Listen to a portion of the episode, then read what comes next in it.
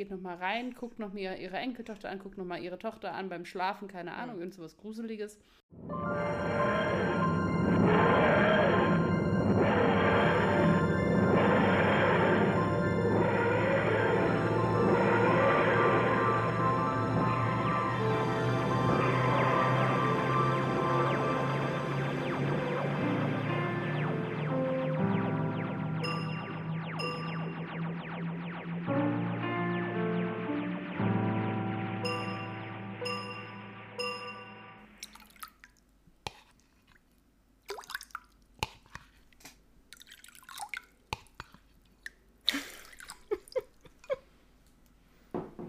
Dies ist eine besonders angenehme Folge für alle Leute, die dringend aufs Klo müssen. Und mit diesen Worten ein herzliches Willkommen zu Brillant, ein Dr. Who Podcast. Heute besprechen wir die Folge The Waters of Mars. Als Stella zu mir vor der Aufnahme sagte, ich habe eine Idee. Ich habe auch nicht gesehen, was sie geholt hat, Freunde. Ich hatte keine Ahnung. Das, das passiert, wenn ich ähm, völlig ausgeschlafen bin und ein bisschen Mittagsschlaf gemacht habe. Kann ich nur sehr empfehlen. Das ist, das ist, das ist passend gewesen. Das ist sehr passend gewesen. Ja, äh, ihr Lieben, es ist wieder soweit. Wir äh, machen äh, wieder Podcast. Es ist äh, wieder Zeit für eine neue Folge äh, von uns. Äh, brillant ein Dr. Who Podcast. Und Stella, wie geht's dir da drüben? Wie ist die Lage? Ganz gut. Ich tanze gerade auf meinem Bürostuhl.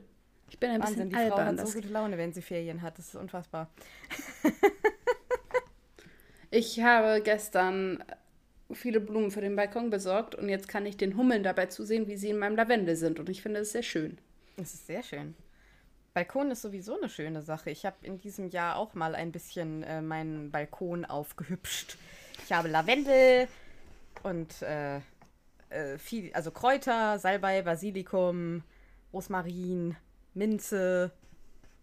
Das sieht, äh, das sieht sehr schön aus. Und ich habe so, so, so Leuchten, die aussehen wie Fackeln in den Blumenkästen stecken. Das klingt nice.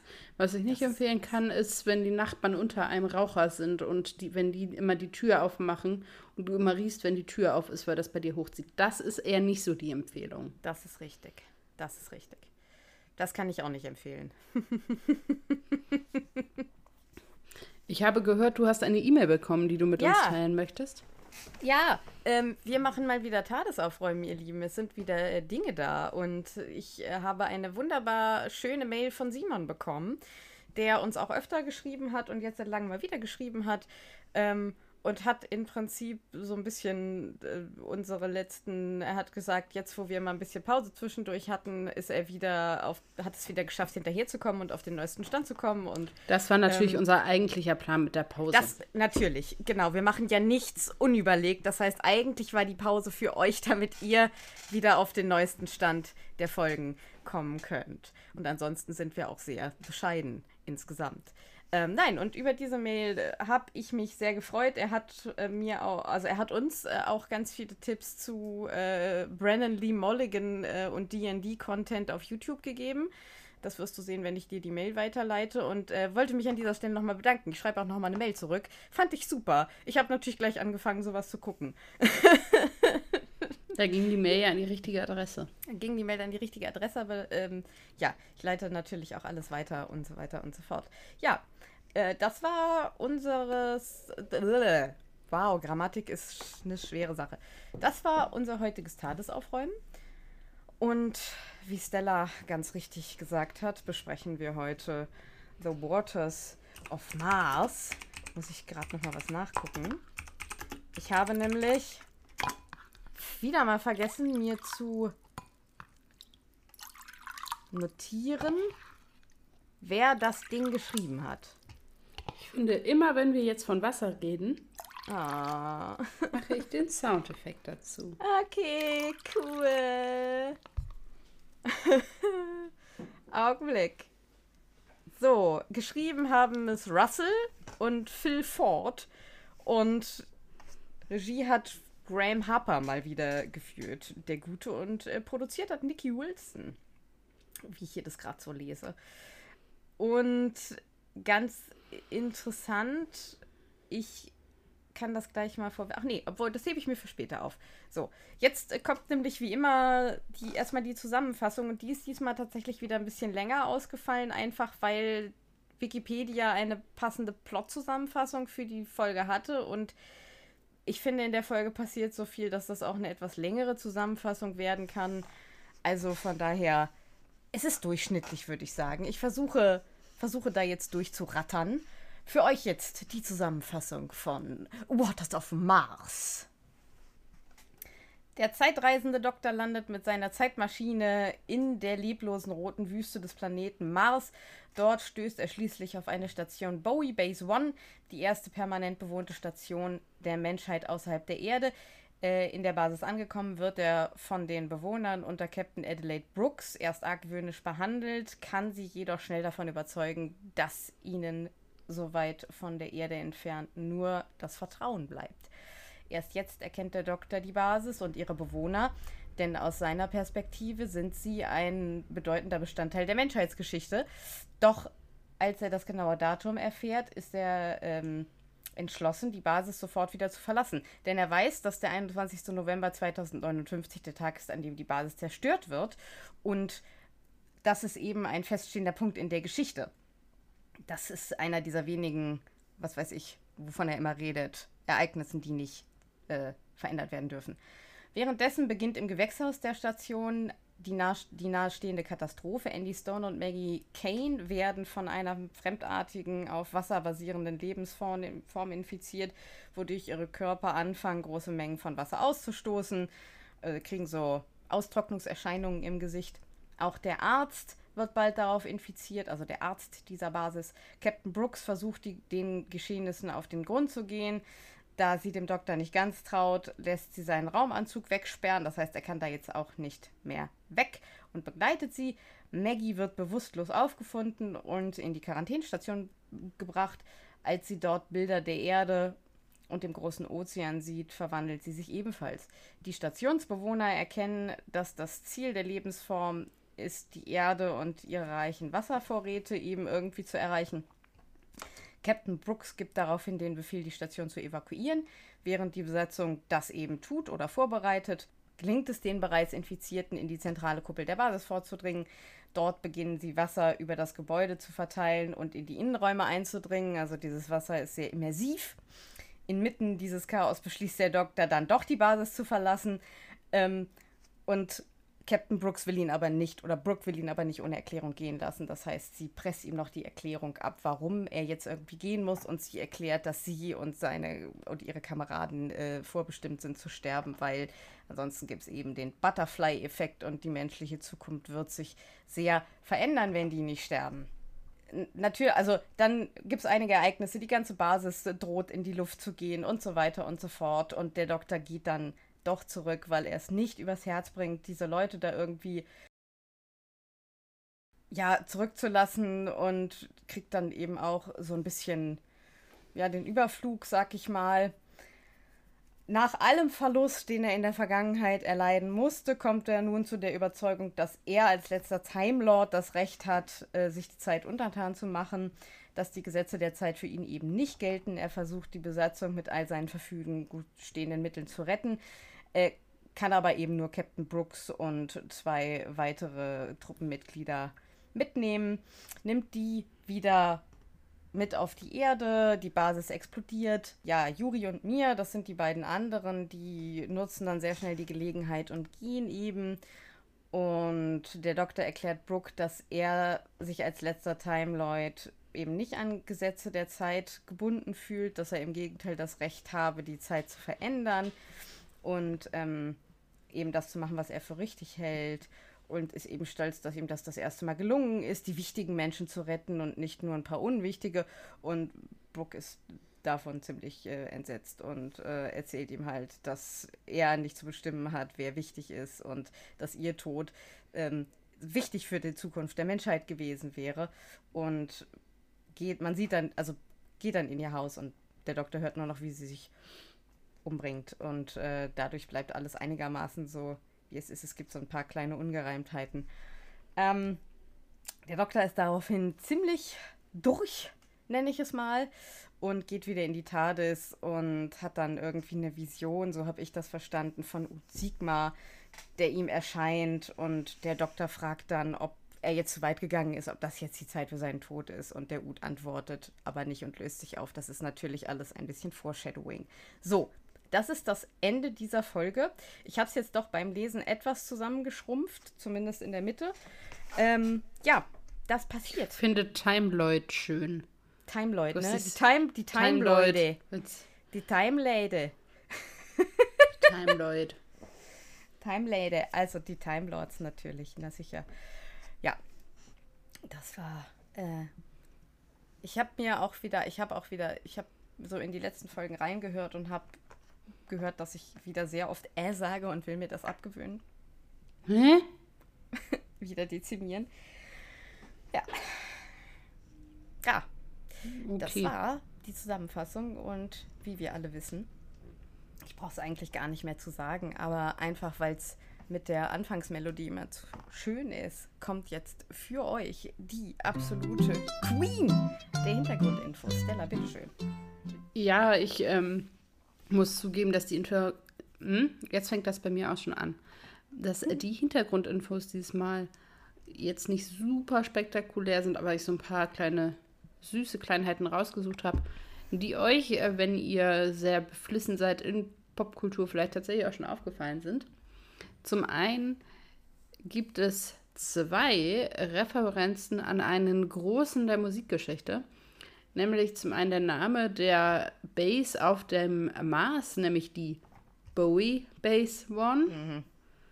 Also ganz klar die Referenz zu David Bowie, der eben das Lied Live on Mars verfasst hat und eben da die Referenz hergestellt wird und dann ein zweites Mal auf ihn referiert wird, als Adelaide eben sagt, es wären fü fünf Jahre gewesen, seitdem sie das letzte Mal einen neuen Menschen gesehen hätten und das ist eben eine Referenz zu dem Lied Five Years.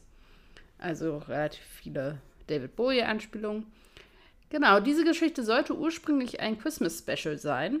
Das, ähm, als ich es gelesen habe, dachte ich so, ja, das ergibt halt auch Sinn, weil ich in dieser Schlussszene, wo sie eben im Schnee in London, glaube ich, wieder ankommen, auch dachte, ach, das soll so ein Christmas-Special sein. Und ähm, jetzt kommt auch mein ähm,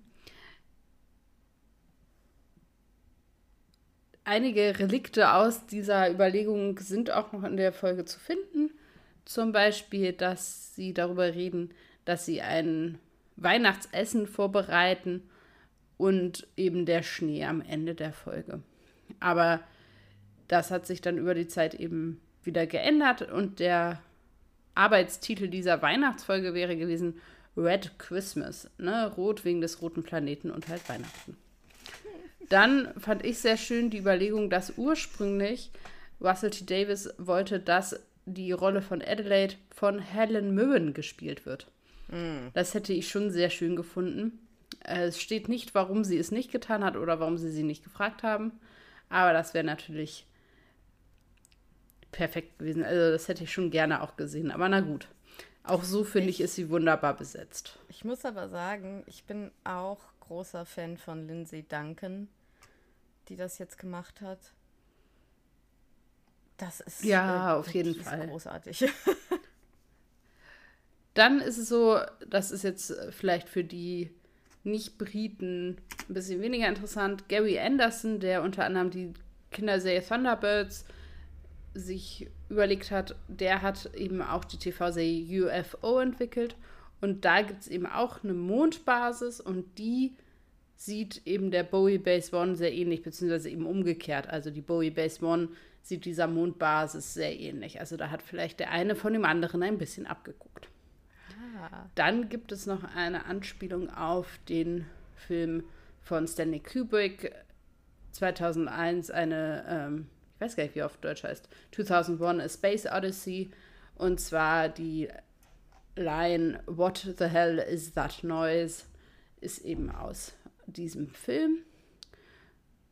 Dann gibt es noch eine weitere Film, ja, weiß nicht, ob es eine Anspielung ist, aber Inspiration auf jeden Fall, nämlich dieser Service-Roboter, den wir erleben, ist inspiriert von welchem Roboter?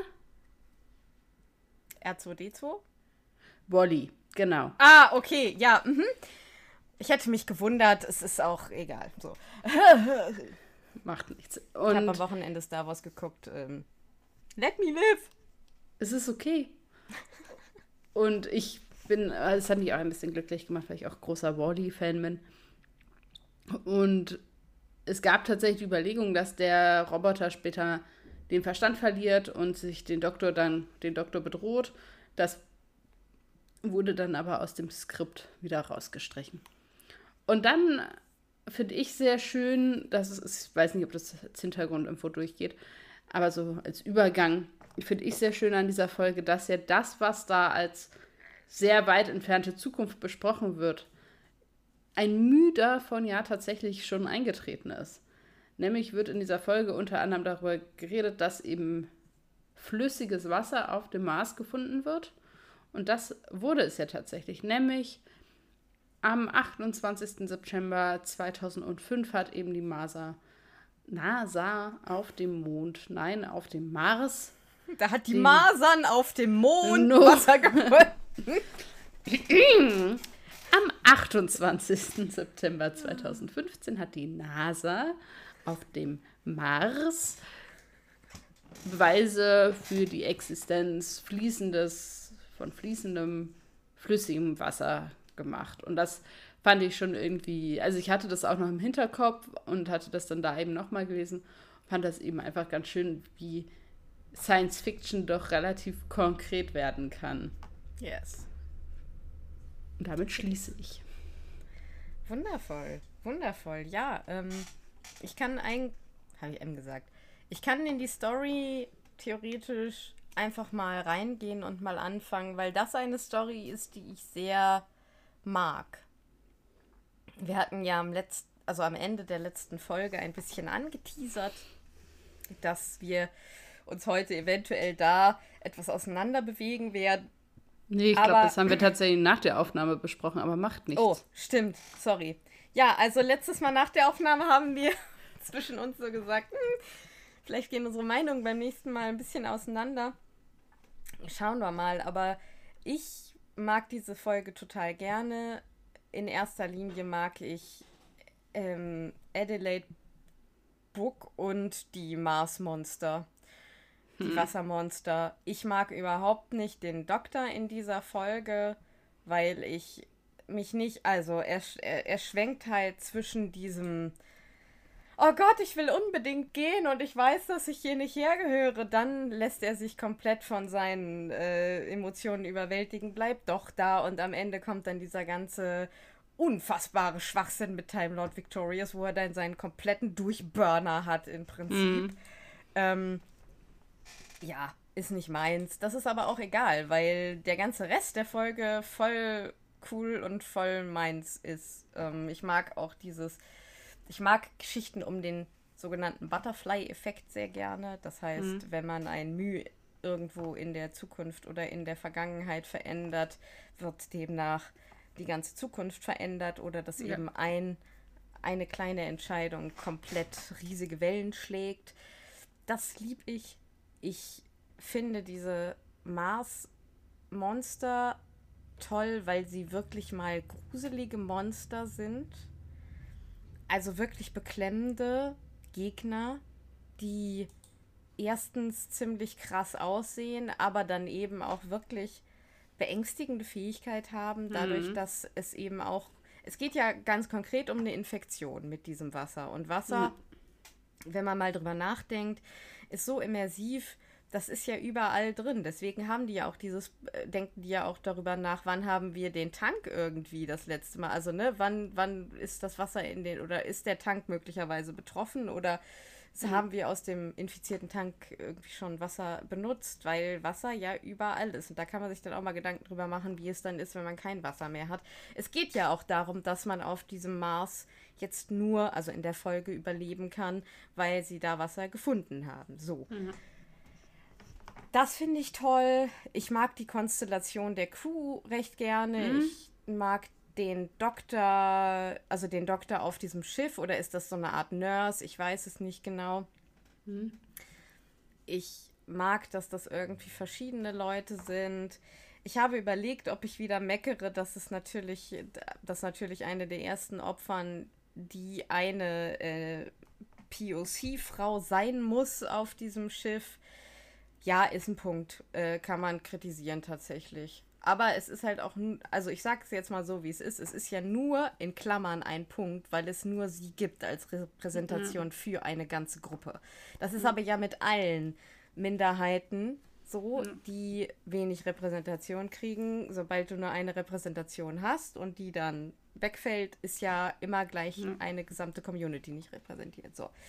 Ähm, Finde ich ein bisschen scheiße, aber auch diese Story, dass sie dann da irgendwie weg müssen und dass diese Adelaide von, also am Anfang denkt man ja, hm, das ist eine ziemlich harte Frau, das ist irgendwie, weiß ich nicht, die möchte man also nicht als Vorgesetzte haben oder mhm. vielleicht gerade so eine als Vorgesetzte haben, mhm. man weiß es nicht, aber ich finde, sie beweist dann einfach im Laufe der Folge, ja, sie ist natürlich hart für sich und für alle anderen, äh, sorgt sich aber schon um ihr Team und beweist natürlich ja. am Ende auch ein mega Rückgrat. Also so viel krass, so krass musst du erstmal sein, so. Weiß jetzt gerade nicht, wie ich das besser. Ich weiß nicht, an welcher Stelle ich einhaken soll. Oder ob ich know. dich jetzt einfach so runterrattern lasse. Ähm, nee, hak mal ein. Ich lass dich jetzt mal so ein bisschen. Ich lass dich jetzt einhaken. Ich finde den Punkt von dem Doktor finde ich spannend, weil prinzipiell bestimme ich dir zu, dass der eigentlich hier eine sehr, sehr merkwürdige Wendung nimmt. Also vor allem so das letzte Drittel der Folge, die das, also am Anfang ist das ja erstmal irgendwie ganz, ganz putzig und hat ja auch noch ja. einige echt auch witzige Momente und so und dann kippt das. Und dann denkt man so ein bisschen so, was ist hier passiert? Ich finde aber, dass das, was sie nämlich versuchen zu machen, aber sehr gut funktioniert. Also, dass man das vielleicht nicht mag, aber diese Idee von, dass der jetzt überschnappt, unter anderem, weil er alleine unterwegs ist, weil er sich als den Letzten seiner Art sieht und so. Also, dass er eigentlich ja letztendlich so ein bisschen das kriegt, was hier mit der hier Game of Thrones Targaryen passiert, ne? Also, das ist ja so ein ähnliches Syndrom, ne? Sie ihr, hört nicht auf ihre Berater, macht einen Alleingang und rastet völlig aus, äh, weil sie denkt, sie hätte das Recht dazu. Und so ist das hier ja auch. Er denkt auch, er ist irgendwie ja. Ne? Ich habe gerade sehr lange gebraucht, um rauszufinden, wen du meintest. Und Aber genau so ist es doch. Ja. ja. Und deswegen erzählt es ist genau die gleiche Geschichte. Und deswegen finde ich, ist es an sich gut geschrieben. Es ist nur ein bisschen, ich finde es schwer zu ertragen, weil ein Doktor, ja. den man vorher, also oder ich auf jeden Fall vorher sehr, sehr gerne mochte, jetzt hier sehr abdreht. Ja. Und auch ich sagen würde, ey, der hat, was hat der denn für Lack gesoffen am Ende? Also diese ganze Time Lord Victorious und sonst wie Kiste geht gar nicht. Ist aber sinnvoll gemacht. Und das ja. finde ich ist so schwer zu ertragen. Also es ist ja. das, was sie erzählen wollen, funktioniert sehr gut, weil man ihn nicht mag. So, ja, das, das stimme ähm, ich dir zu. Da stimme ich dir voll zu. Weil sie kann, also unsere gute Adelaide kann ja auch nur Rückgrat dieses oder diesen Moment haben oder diese Momente haben, weil er so übel abdreht, ey. Ja. Ähm, also äh, das finde ich aber auch schwer zu ertragen, auf jeden Fall. Ähm, ja.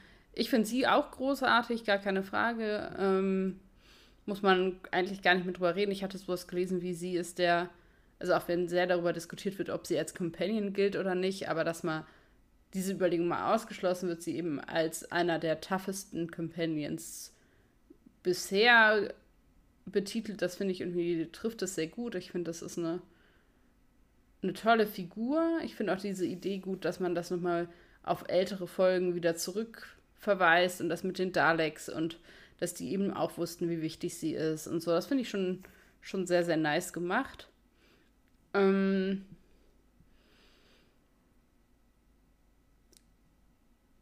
ich finde die Folge ein bisschen sehr voll. Also ich finde mhm. sie auch, also jetzt beim Gucken nicht mehr so schlimm, wie ich sie in Erinnerung hatte. Ich finde, sie hat aber wirklich sehr viele Aspekte. Ich finde, die Geschichte kann man zum Teil sogar schwer verstehen, weil eben wir eine sehr volle Basis haben. Mhm. Wir haben diesen Doktor, der abdreht mit seiner Geschichte und diesen Butterfly-Effekt gedöns. Wir haben diese Monster, die sich verbreiten. Wir haben diesen Roboter. Also wir haben sehr viele Baustellen irgendwie. Und mir sind es ein ganz mhm. bisschen zu viele Baustellen, finde aber diese Crew als solche auch total gut. Also ich würde da auch keinen wirklich missen wollen. Und ähm, ja, ich finde auch, was mich tatsächlich eigentlich am meisten stört, wenn ich jetzt von der Warte aus argumentieren müsste, ist, dass wir nie wirklich erfahren, was eigentlich jetzt da in diesem Eis ist. Oder in dem mhm. Wasser, besser gesagt, dass das Monster selber nie zu Wort kommt, wirklich. Sondern halt immer ja nur über die anderen spricht, keine, also nur diese eine Stelle hat, wo sie sagen, okay, wir wollen die Erde zu unserer machen. Sonst sagen die endlich nicht viel darüber, wer sie sind, was sie wollen, was sie für eine Agenda haben, keine Ahnung. Den Namen habe ich jetzt erst bei der Recherche das erstmal gelesen. Nicht irgendwie The Flood oder so. Aha, okay. Der fällt, glaube ich, in der Folge auch gar nicht oder wenn dann nur am Rand.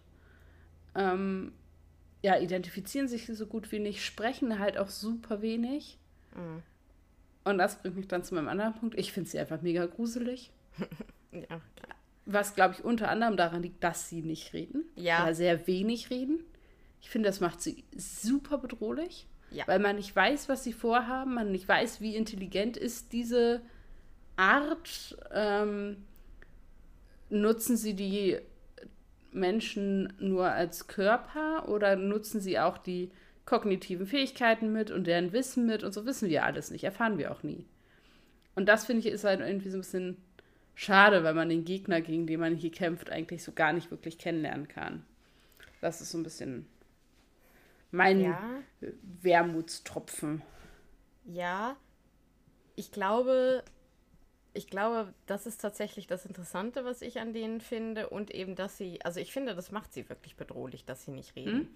Ja, das ist ja auch so ein, naja, ich glaube, Horrorfilme, die jetzt, die man jetzt nicht guckt, weil es irgendwie Trash-Horror oder Splatter-Horror ist, wo man sich, oder Jumpscares, ich glaube, die also für mich sind die bedrohlichsten Horrorfilme tatsächlich, äh, oder einfach insgesamt das Horrorgenre, im Horrorgenre sind, glaube ich, die bedrohlichsten Bösewichte, nenne ich sie jetzt einfach mal, oder Verbrecher, diejenigen, die ja sehr lange sehr unerforscht sind, hm. die man sehr lange nicht.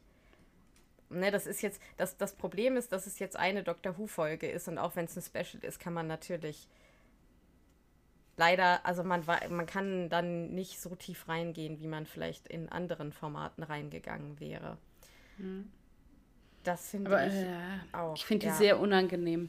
Ja. Also deswegen habe ich halt meine Probleme, also was heißt Probleme, weiß ich gar nicht, aber ich finde die Folge super ernst.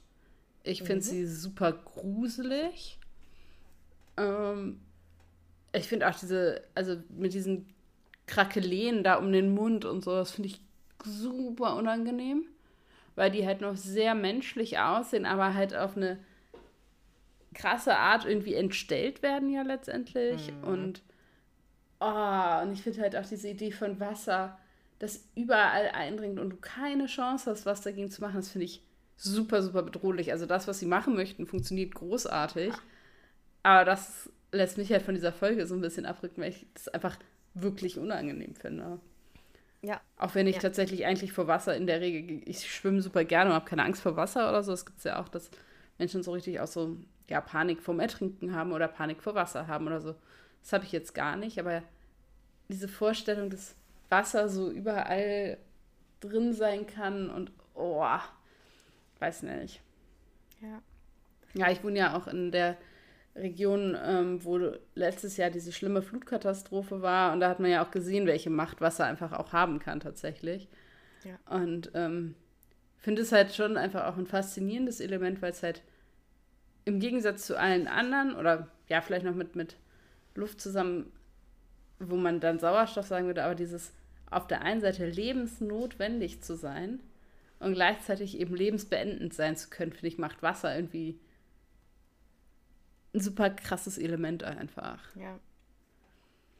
Ja, total. Ähm, was ich zu Adelaide noch sagen, was mir noch eingefallen ist, ich erstmal ganz kurz die Schauspielerin, hm? die habe ich auch, also die spielt, ich glaube, den Film habe ich hier auch schon mal vorgestellt, ich weiß es nicht genau. Die kenne ich aus äh, Unter der Sonne der Toskana. Das ist so ein 90er, 90er Jahre Liebeskomödie, die aber sehr. Hast du, glaube ich, noch nicht. Weiß ich nicht. Ähm, Mache ich vielleicht irgendwann mal. Da liebe ich sie sehr. Da spielt sie so eine, ja, im Prinzip Rossellini-Figur. Ähm, äh, nicht Rossellini, sondern Rossini-Figur. Und da, da, deswegen bin ich auch so ein bisschen vorbelastet, weil das ist die beste Rolle in dem ganzen Film. Und ich habe mich dann am Anfang auch gefragt, ob. Ja, es gibt ja diese taffen Frauenfiguren, die waren eine Zeit lang oder sind immer noch, wenn sie in der Form auftreten, ein Problem, weil man eine Zeit lang dachte, Feminismus wäre, wir machen jetzt unglaublich äh, taffe junge, hm. immer junge hm. Frauen, Heldinnen in unfassbar sexualisierten, hochsexualisierten Kostümen. Ähm, und der Feminismus also daran, Tomb Raider. Ja, ja, der Feminismus daran ist dann, dass sie aber trotzdem auch kämpfen können, äh, ganz toll und äh, wie Männer, ne? Also im Prinzip diese, diese, ähm, die, also um es jetzt mal wirklich in der heterosexuellen Matrix zu sagen, die in Klammern perfekte Frau. So. Ja. Und ich habe mich dann auch so ein bisschen gefragt, gehört sie da auch rein in oder in dieses, in dieses, in dieses Klischee? Weil es gibt ja auch mhm. das Klischee in die andere Richtung, die ältere Frau, die dann auch sehr hart ist und die alle anderen als Konkurrentinnen sieht. Also es gibt Sigourney Weaver spielt mal in so einem Film so eine Rolle mit Sandra Bullock irgendwie. I don't know, ich habe den Namen vergessen. Auf jeden Fall passt sie aber in beide Sachen nicht so richtig rein, weil sie ist zwar ganz klar karrieregetrieben, aber man sieht dann im Laufe nee, der Folge, würde ich nicht sagen. Echt nicht? Ich würde sie nicht als Karriere getrieben. Ah, okay, sondern sie wird von Wissen. Ich würd, Genau, ich ja? finde, das ja, okay. Entscheidende ist, dass sie das nicht macht, weil sie sagt, ich will Ruhm, Ehre Nein, und okay. Geld, sondern ja. sie will es, weil sie die Menschheit nach vorne bringen will, weil sie das wissen möchte, weil sie so, weil sie genau. explorieren möchte. Das finde ich ist ein, eine entscheidende Nuance an der äh, Stelle. Richtig, ich habe einfach das falsche Wort benutzt, meinte das gleiche. Danke, dass du es richtig gestellt hast. Ähm, aber sie ist sie hat trotzdem Empathie. Die ist zwar nicht hm? so krass hoch, aber wer sagt denn, dass das bei allen Frauen immer krass hoch sein muss? Sie ich glaube, klar, sonst würdest du in der Position nicht klarkommen. Äh, richtig, sie sorgt, sie ist ja eine, sie ist eine wahnsinnig gute Chefin, ja. äh, Team, äh, Team, Team, äh, Boss. Boss. Sie ist eine wahnsinnig guter, äh, gute, gute, gut, guter Boss. So. Sie sorgt sich aber ja. trotzdem um ihr Team und hat äh, am Ende dann ein super dolles Verständnis für das große Ganze und, und, und ein mega Rückgrat. Und ich finde, das ist deswegen geht das über dieses Klischee hinaus. Das wollte ja. ich nochmal sagen. Und ich glaube auch, dass man muss ja auch unabhängig quasi ihres Geschlechts, wenn sie zu empathisch wäre in dieser Position, ja. könnte sie diese Mission nicht leiten. Ja. Und das ist ja das, was man bedenken muss. Ich glaube, dass sie als Privatperson erleben wir sie ja nur sehr, sehr bedingt. Ähm, mag ja total empathisch und emotional und all das sein. Das kann sie aber in dieser Position nicht sein. Das muss man ja auch bedenken, in welcher ja. Rolle erleben wir sie hier. Ich ja, würde. Ich glaube, das ja. sieht man so ganz kurz. Also es gibt ja am Anfang diese Szene, als sie dieses Video von ihrer Tochter anguckt und ich ja, glaube, zum Beispiel. da blinkt es so ein bisschen durch, dass sie wahrscheinlich hm. auch so, so äh, privat vielleicht jetzt nicht so die hochemotionalste ist, aber das ist ja wurscht, ne? Also so. Uh, ja, ich, was ich krass finde und worüber ich gerne nochmal einfach auch ich nicht weiß, wie ich dazu stehe und gerne irgendwie nochmal einen Austausch zu hätte, ist tatsächlich dieser Suizid am Ende der Folge. Mhm. Aus verschiedenen Aspekten. Zum einen finde ich, also habe ich da erstmal mehr oder weniger wertneutral geschrieben, das ist neu. Mhm. Also über Suizid hat Dr. Who bis jetzt, glaube ich, noch nie geredet. Nee. Wenn ich das jetzt nicht irgendwie falsch sehe. Ähm, also es gibt durchaus Figuren, die sich geopfert haben und so. Das ja schon, aber Suizid in der Form, wie wir es hier sehen, haben wir bis jetzt noch nicht gesehen. Das hat ja bestimmt auch Gründe. Also ich habe zwar diese Erklärung gefunden, wie quasi Story intern. Ja, man hat überlegt, lässt man sie am Leben und dann hat man gesagt, nee, das funktioniert irgendwie alles nicht, wir müssen sie halt mhm. wegkillen. Ähm, Das sei das eine, das hätte man aber ja auch, die hätte ja auch vom Auto überfahren werden können. Also das hätte ja auch anders funktionieren können, weil eben das Schicksal sagt, sie muss sterben, dann hätte sie auch irgendwie um die Ecke biegen können. Keine Ahnung. Ähm, ja, ich finde halt das auch vor dem Hintergrund, dass es eben eine eh schon super aufgeladene Folge ist, mit sehr, sehr vielen krassen Themen, mit sehr viel allem, finde ich das in den letzten zwei Minuten aufzumachen, das Fass. Mutig. Sportlich. Ich finde es auch für eine Familiensendung nicht ganz ohne. Ist es nicht ohne. Also, das ist schon was, weil es eben auch so gemacht wird, dass wir verstehen, was passiert. Aber ich weiß nicht, ob alle ZuschauerInnen dieser Sendung das wirklich verstehen. Ja, die verstehen das vielleicht und das, weil dann sieht man eben noch, dass sie eben nicht auf dem Mars, sondern auf der Erde gestorben ist und vielleicht dann so mit dieser Erklärung hinterher. Ähm, aber das ist halt schon, also ich finde es gut, dass Dr. Who quasi beschließt, mit diesem, ja auch mit diesem Tabu quasi zu brechen, wenn man so möchte. Ich weiß nicht, ob das der Moment dafür war. Ähm, weil man hätte ja auch, klar, das schreibt diese sehr starke Figur zu Ende, weil sie eben selber sagt, okay, ich beende eher mein eigenes Leben, als das Schicksal der Menschheit irgendwie aufs Spiel zu setzen, ist halt natürlich auch ein krasser Move, müssen wir nicht drüber reden. Und wenn man sie zum Beispiel hätte durch einen Unfall sterben lassen, aller, naja, das ist ja eh ihr Schicksal, dann wäre sie natürlich die Passive gewesen und es wäre ihr passiert. Hm. Also mir ist das dramaturgisch schon klar, warum die das gemacht haben. Aber ja, das Problem an diesem, was ist, wenn wir sie dann später durch einen Unfall sterben lassen, ist, glaube ich, wir haben hier schon sehr oft gesessen und gesagt, naja, das war ja auch schon sehr Deus Ex Machina. Mhm.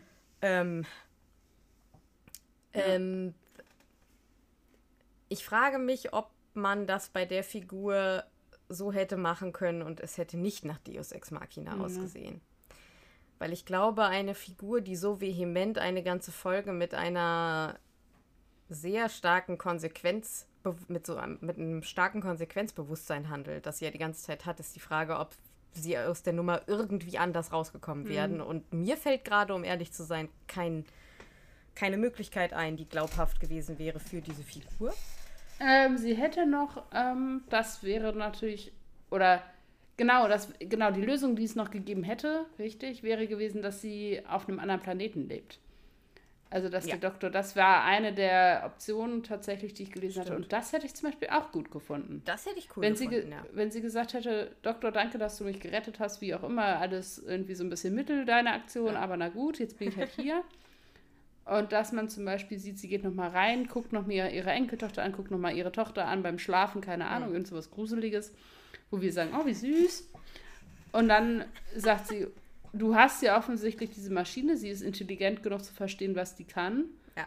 Nimm mich irgendwo anders mit hin. Ja. Alle werden glauben, klar. dass ich auf dem Mars gestorben bin. Ja. Ja, also die Geschichte hätte sich sogar noch weniger verändert, als sie es getan hat. Ja. Aber ich lebe jetzt auf Planet XY. Ja, das ist richtig. Äh, die Möglichkeit hätte ich auch eleganter gefunden. Weil sie wäre ja für die Menschheit trotzdem tot gewesen. Ja. Und das ist ja der entscheidende Punkt. Ich finde diesen Suizid in, an der Stelle, boah, der macht halt dem, der ist halt notwendig, um den Doktor klarzumachen, dass er zu weit gegangen ist. Ja, und das ist auch so eine problematische Kiste. Aber ich hätte es ja. besser gefunden, wenn ja. er es versteht durch das, was sie sagt. Ja, das ist also anders. er hätte es ja auch schnallen können, wenn er, sie ihm eine runtergehauen hätte und gesagt hätte, Alter, was geht bei dir? Das kannst du doch nicht machen. Und jetzt bring mich woanders hin. Ja, I don't know, if, äh, ob er das geschnallt hätte. Aber jetzt, wenn wir so darüber reden, und das ist mir vorher tatsächlich gar nicht klar gewesen, wenn wir so drüber reden, dann ist es anders problematisch, weil dann ist ja wieder mal eine Frauenfigur für die Erkenntnis einer Männerfigur gestorben. Ja, klar eine gut entwickelte Frauenfigur, das kann man schon sagen. Also es ist nicht irgendwie äh, äh Fidgeting, nennt man das so? Ich habe da schon mal drüber geredet. Ich glaube ja. Ähm, also so, das ist, wenn eine sehr unterentwickelte Frauenfigur gleich am Anfang irgendwie oder auf der Mitte für die Erkenntnis einer männlichen Figur oder für das Weiterbringen einer männlichen Figur stirbt. Das ist kein Fridgeting, was wir hier haben, weil sie eine super entwickelte Figur ist. Aber es ist trotzdem dann anders wild und anders problematisch.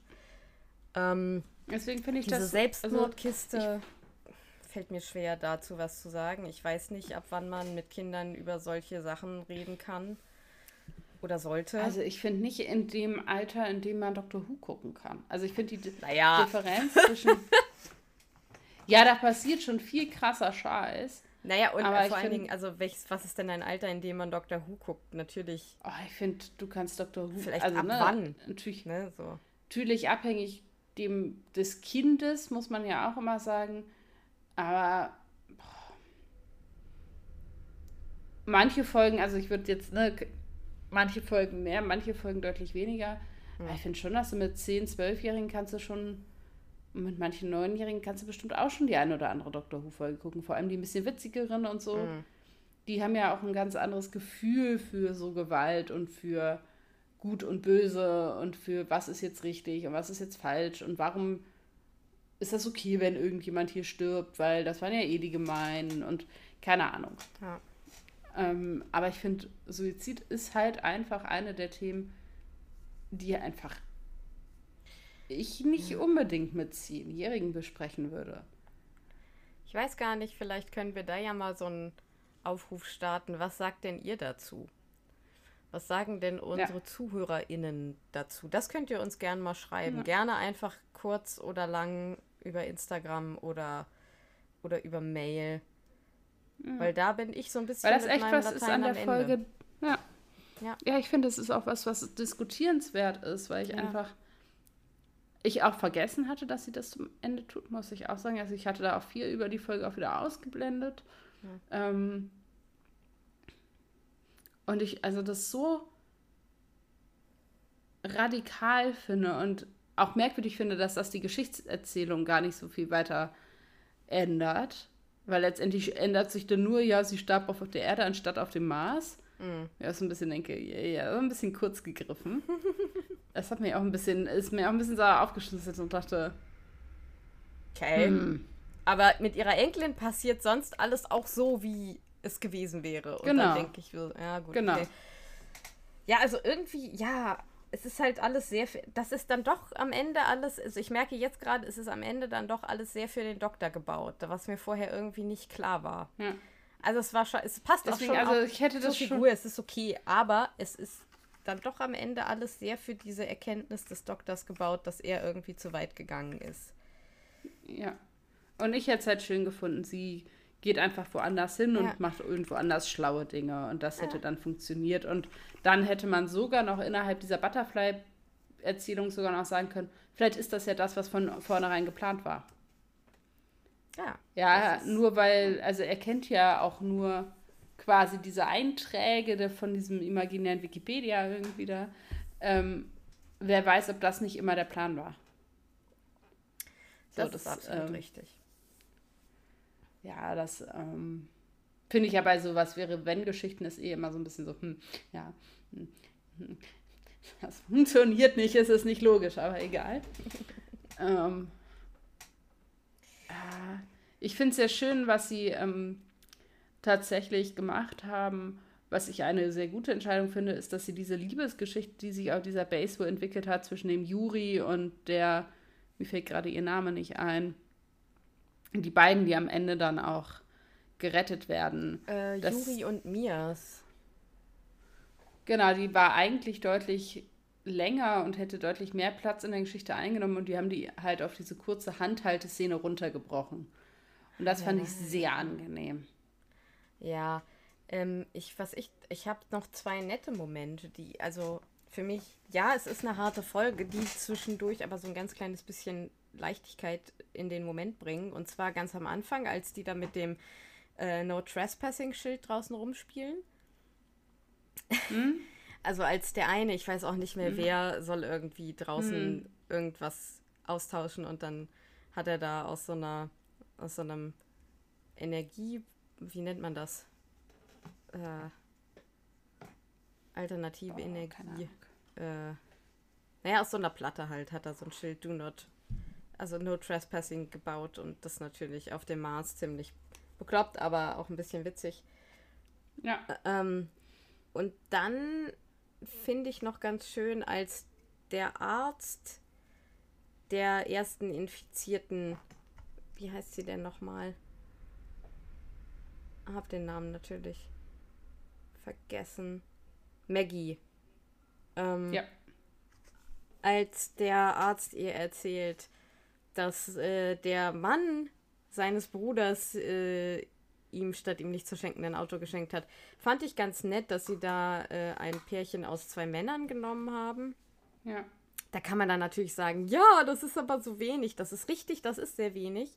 Aber äh, that's all we got in the Zeros, also in den Nullerjahren, so äh, zwischendurch. Was, äh, was ich aber irgendwie einen ganz netten Moment fand, der ähm, Obwohl man ja sagen muss, von den Pärchen, die wir mitkriegen, sind es 50 Prozent. wie, warte mal, was?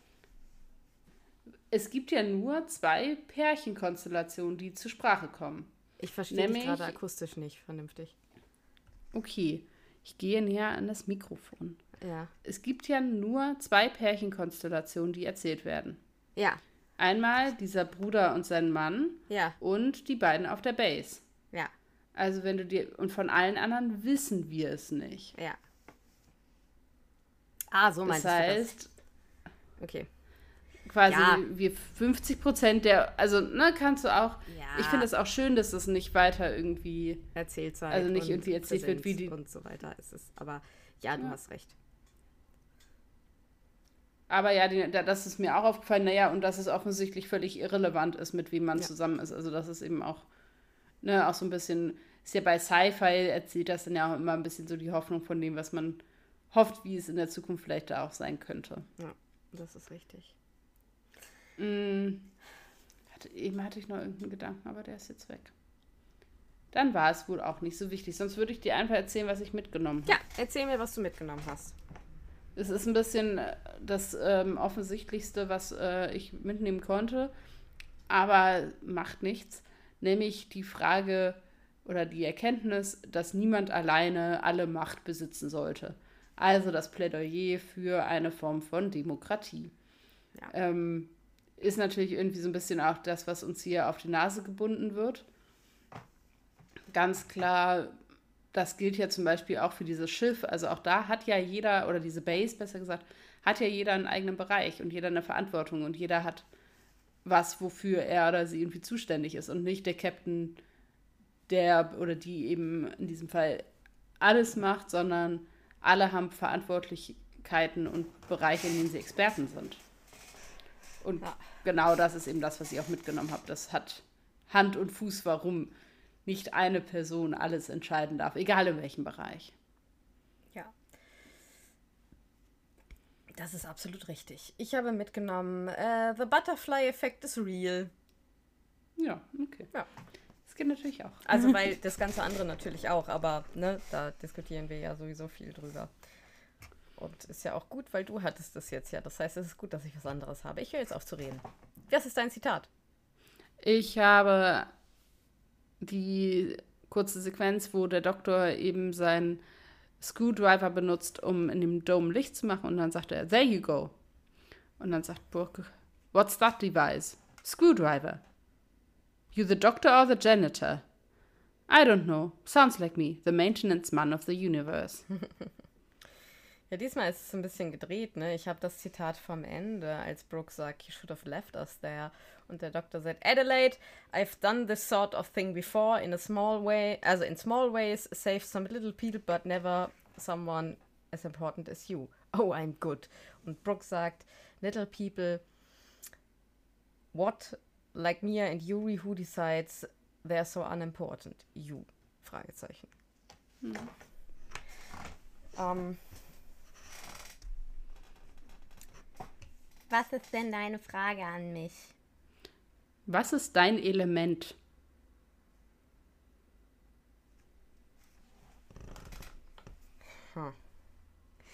Also, Nein, also das ist, ich habe, äh, ich habe mich damit ein bisschen befasst und ich komme immer wieder zu dem Entschluss. Also ich fühle mich der Erde sehr, sehr nah und hingezogen. Aber mein Element ist, glaube ich, Feuer. Und ich meine das gar nicht in irgendeinem, oh, ich bin so aufbrausend, sondern ich bin ein total emotionaler Mensch und ich kann das nicht gut, also ich kann das auch nicht verstecken oder so. Und so auf, also das ist, das hängt dann wirklich so mit, also ich habe viele Gefühlsausbrüche und Feuer ist für mich so das Element, was auch sehr oft ausbricht und sehr unberechenbar ist. Ansonsten bin ich also eher wirklich, also vielleicht ist es auch eine Mischung aus Erde und Feuer was eine ungewöhnliche Mischung ist, weil man sagt ja eigentlich, dass Erde so dieses gesetzte und, und, mhm. und, und, und Ruhe ausstrahlende Element ist. Also man kann sagen, ich glaube, mein Element ist Feuer, ich fühle mich aber sehr zur Erde hingezogen. Okay. Wenn du verstehst, was ich meine. Ich glaube schon. Du schläfst gerne auf dem Boden. Mm, nein. Neben einem Lagerfeuer. Ja, da, okay, das ist wieder eine andere Sache. Pass auf, ähm, da du meine Frage im Prinzip mit dem, was du mitgenommen hast, schon beantwortet hast, weil ich hatte irgendwie so, also äh, ich habe die Frage ge gehabt, wie beeinflussen sich das Recht, die Welt zu verändern und Macht gegenseitig? Und das ist im Prinzip aber das, was hm. du gesagt hast. Deswegen würde ich dir deine Frage einfach gerne zurückstellen, weil mich das tatsächlich auch interessiert und ich glaube, das ist auch für unsere Zuhörenden für unsere Companions, unsere Brillanten interessant. Also ich habe mich mit dieser Frage noch nie auseinandergesetzt, anders als du. Ich hätte das anders abgeleitet im Sinne von, wo fühle ich mich am, wo, obwohl das äh, auch ein bisschen bekloppt, weil in, in der Luft kann man sich nicht wohlfühlen, weil wir können halt nicht fliegen. Aber wenn es so um, also ich habe das noch nie so mit Persönlichkeitseigenschaften. Das muss man ja auch nicht. Merkmalen verbunden oder so würde wahrscheinlich sagen. Ja, mir fallen doch alle vier ein. Ich musste kurz nochmal überlegen und an den Fingern abzählen. Da ich sehr krasse Höhenangst habe, aber trotzdem sehr gerne fliege, würde ich Wasser, aber, äh, siehst du, Luft erstmal ausschließen. Lass jetzt einfach rückwärts. Ja, das ist prinzipiell ganz gut, dass wir die haben, so. Ähm, jetzt keine besondere Affinität zu. Feuer ist halt da und warm. ich habe kein Gefühl dem Feuer gegenüber, außer es soll funktionieren und mich nicht angreifen. Deswegen würde ich tatsächlich sogar sagen, wahrscheinlich am ehesten noch Wasser, weil ich tatsächlich zwar nicht besonders gut, aber sehr gerne schwimme. Und ich beim Schwimmen immer diesen Moment mag, wo man dann mal so abtauchen kann und tatsächlich, also ich kann auch nicht besonders lange tauchen, aber die, und wenn es nur zwei, drei Sekunden ist, wo man unter Wasser ist und auf einmal wird alles leise und alles wird so gedämpft. Mhm. und alles wird so ein bisschen unscharf. Und es ist eigentlich alles egal. Und der Körper sagt so, du sollst das nicht mit mir machen, denn ich mag das nicht, aber irgendwie finde ich es doch ganz spannend. Das finde ich einen sehr krassen Moment irgendwie menschlichen Daseins. Und ähm, weil man zum einen eben sehr merkt, wie stark man lebt, weil der Körper sich halt dagegen wehrt, immer mhm. weiter unter Wasser zu sein, weil er Sauerstoff möchte. Und du merkst, boah, also je nachdem, wie lange du das halt aushältst, dass dein Körper dann irgendwann sagt, so, entweder du tauchst jetzt auf oder ich muss halt Luft holen und das finde ich eine krasse menschliche Erfahrung, so, so eine Grenzerfahrung, aber eben auch dieses Nichts mehr hören. Ne? Und alles ist irgendwie so muffled und so, das finde ich halt auch sehr angenehm, vor allem gerade wenn man zum Beispiel im Freibad oder so ist, wo im Sommer es halt super laut und so ist und in einem Moment hörst du überall Kindergeschrei und Gerufe und überhaupt, und dann gehst du unter und es ist einfach weg. Und das finde ich schon ganz schön krass, deswegen würde ich in der Tendenz tatsächlich Wasser sagen, auch wenn das jetzt vor dem Hintergrund dieser Folge ein bisschen problematisch ist, das zu sagen. Aber genau.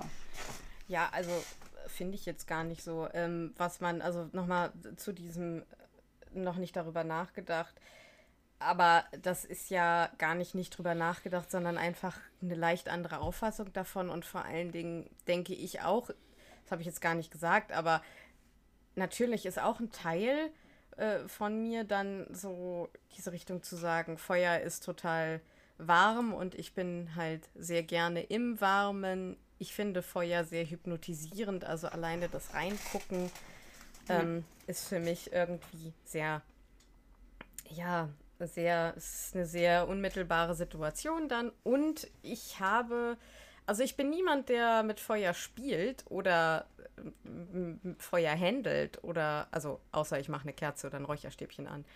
Ähm, ich habe großen, also ich habe großes, großen Respekt vor Feuer. Also ich glaube, es ist auch nicht so nach dem Motto, oh, man spielt dann irgendwie besonders gerne mit Feuer oder so, überhaupt nicht. Und ich glaube da mhm. auch, dass sich das ähm, verändert. Also bei mir hat es eine sehr hypnotische Wirkung, aber ich habe trotzdem sehr viel Respekt davor. Und als Kind mhm. zum Beispiel, wenn du Kinder fragst, ich glaube, die würden immer sagen Wasser. Weil die sagen, boah, geil, im Wasser spielen, schwimmen, es sei denn, du hast Kinder, die Angst vor Wasser haben. Dann natürlich. Ja, ich würde sagen. So, ähm, und deswegen finde ich deine Antwort völlig nachvollziehbar und gar nicht irgendwie nicht genug Gedanken drüber gemacht, sondern das Viel. ist ja eine Empfindung. Also. Ich finde, an dieser Stelle kann ich noch einmal. Kannst du noch einmal Wasser.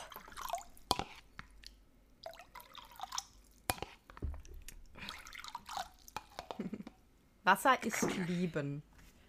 So. Oder der Tod.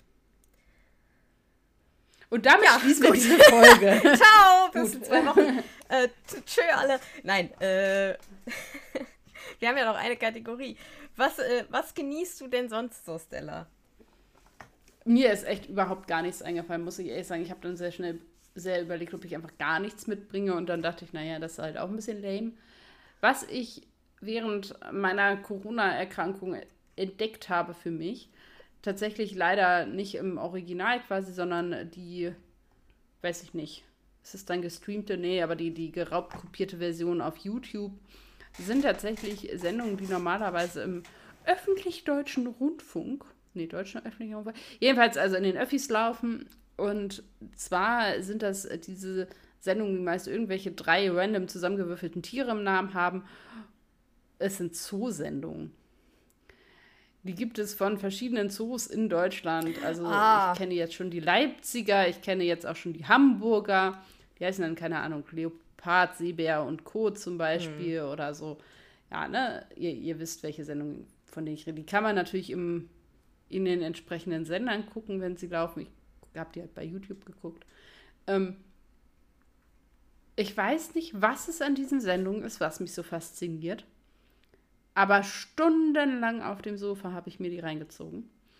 Ähm, weil natürlich die TierpflegerInnen auch immer wiederkehren und man dann so seine Lieblinge entwickelt, weil man die besonders sympathisch findet. Manche werden ein bisschen näher vorgestellt mit dem, was sie so machen und so. Und ich finde, dass dieses Hintergrundwissen von, wie funktioniert eigentlich Zoos und wie die auch zusammenarbeiten und so, finde ich tatsächlich echt auch faszinierend. Also allein so Sachen wie, dass es bestimmte Zoos gibt, die zum Beispiel dann die Zucht bestimmter Tiere in ganz Europa koordinieren, damit eben zum Beispiel Inzuchten verhindert werden und dann so Zuchtbücher haben, wer denn mit wem, wann, wie, wo irgendwelche Tiere gezüchtet hat. Und dann koordinieren, dass eben immer wieder frisches Blut quasi in die Zoos kommt und überhaupt, äh, ja, solche Dinge und finde das eben doch relativ äh, faszinierend zu gucken, wie funktioniert das. Eigentlich, wertet natürlich auch das Bild von Zoos auch deutlich auf, natürlich. Das ist ja auch ein bisschen Sinn und Zweck der Aktion. Und natürlich sind die Zoos, die sie zeigen, auch gut funktionierende und art, also artgerecht in den Umständen, die sie sind, Zoos und so. Und da man halt viel eben erlebt, wie sich die Leute, die da arbeiten, eben auch Mühe geben und Sorgen machen, wenn jetzt irgendwie ihr Tier humpelt und sie denken, oh nein und so. Ist natürlich schon irgendwie alles ganz, ganz putzig. Und sie sind halt genau gerade richtig anspruchsvoll. Also du musst schon irgendwie ein bisschen aufpassen, um mitzukriegen, was geht, aber es ist jetzt nicht so, als ob die kognitiv und intellektuell so her herausfordernd sind, dass ich das nicht nebenbei noch irgendwie untergebracht hätte. Und deswegen finde ich die irgendwie ganz putzig und kann das zum Beispiel, wenn man nebenbei bügeln muss oder so, sehr empfehlen. Das ist, ja, das ist so wholesome. Ähm, genau, außerdem sieht man sehr viele süße Kinder. Kindertier, Kinderbabys. Ja. Und man sieht Tiere, also da von dem Offensichtlichen abgesehen. Es gibt immer Pinguine. Das ja. ist natürlich das Entscheidende für mich. Es ist eine Sendung der Gegensätze heute, denn ich habe ausnahmsweise erstens heute mal Bücher mitgebracht und zweitens etwas für mich total untypisches und zwar Krimis. Also, ich war, also Stella weiß das, glaube ich, über mich, aber ihr wisst das noch nicht. Ich lese im Prinzip fast keine Krimis. Ich habe weiß ich nicht, da noch nie so richtig Rieseninteresse dran gehabt. Ich hatte meine Phasen, wo ich dann doch mal so den einen oder anderen äh, in Klammern Schweden-Krimi, also einfach Krimis, die ähm, mhm. aus Skandinavien kommen, mal gerne gelesen habe. Oder auch mal im Urlaub. Man kennt ja diese typischen Urlaubskrimis, die man einfach so als Unterhaltung irgendwie weglesen kann. Das habe ich schon hin und wieder mal gemacht, aber äh, ich bin jetzt kein besonders äh, leidenschaftlicher Krimileser, noch nie gewesen. Aber es gibt im Prinzip eine einzige Krimi-Autorin, die mich absolut mitreißt und fasziniert mit ihrer Art zu schreiben und das ist Osa Larsson.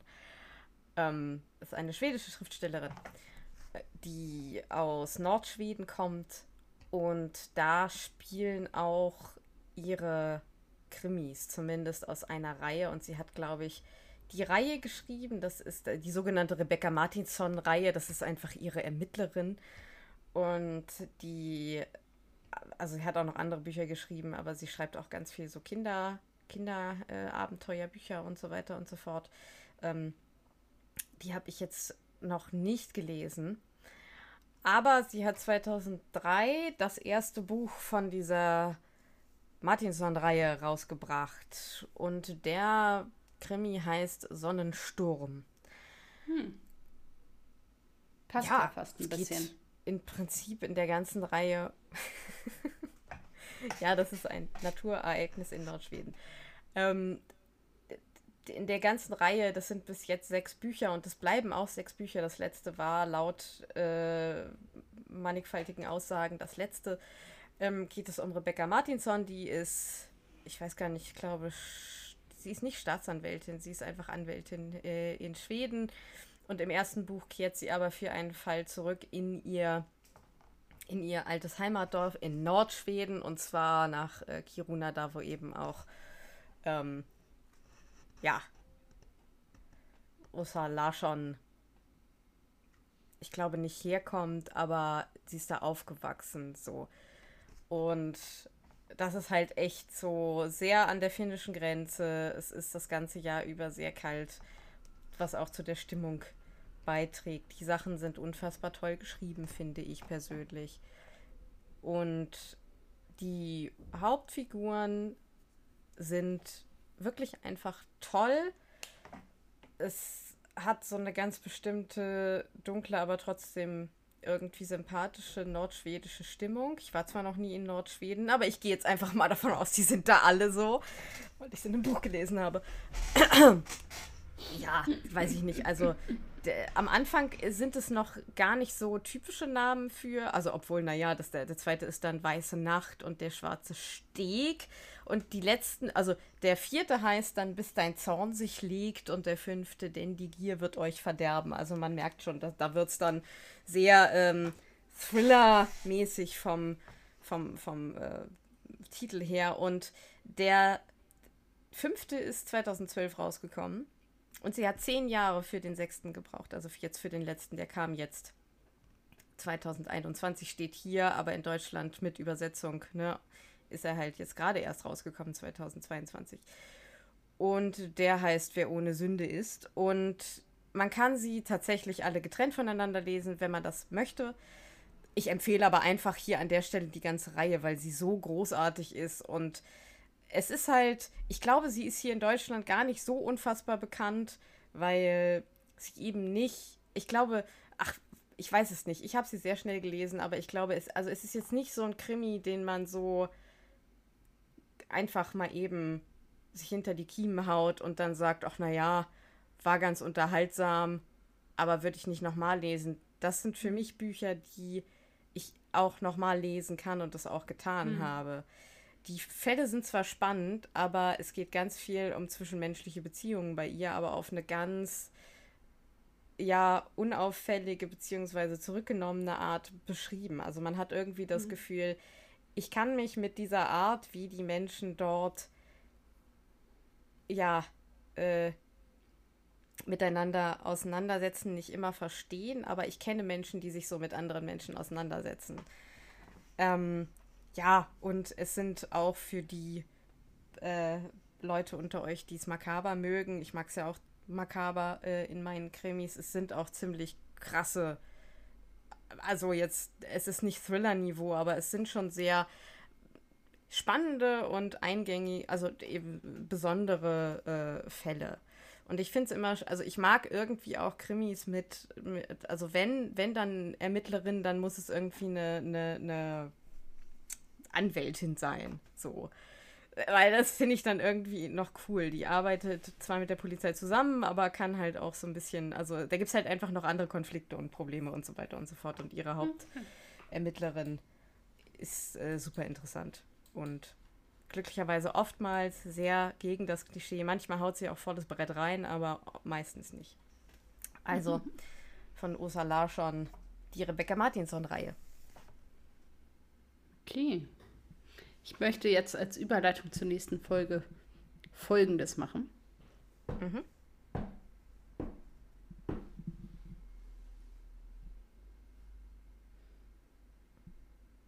Ich habe viermal geklopft. Ah, das hat. Ja. Das hat mein. Das hat dein Mikrofon, glaube ich, nicht übertragen. Ich bin unsicher. Ich habe es nicht gehört. Ich habe viermal geklopft, jedenfalls. Okay. Ja, ähm, mit diesem, mit diesem äh, an, an, an Teaser äh, entlassen wir euch in die nächsten zwei Wochen. Ich kann nur sagen, schreibt uns, schreibt uns auf Insta, was ihr, wie ihr das mit dem ähm, Selbstmord am Ende der Folge findet. Eure Meinung dazu, findet ihr das ja äh, berechtigt? Wie würdet ihr damit umgehen mit jüngeren Leuten, mit denen ihr das guckt? Ähm, das könnt ihr uns über Instagram schreiben, brillant Dr. Who Podcast. Und per Mail, das ist brillant.drwho.web.de. Steht auch alles nochmal in den Show Notes. Und ja, mir bleibt dann eigentlich nur noch zu sagen, macht was Kreatives, genießt das Wetter, es ist wunderbar warm, zumindest hier bei mir.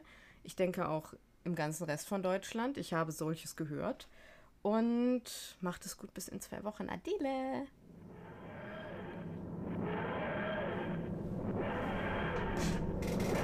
Das würde ich einfach so lassen. Das war ein schöner Abschluss.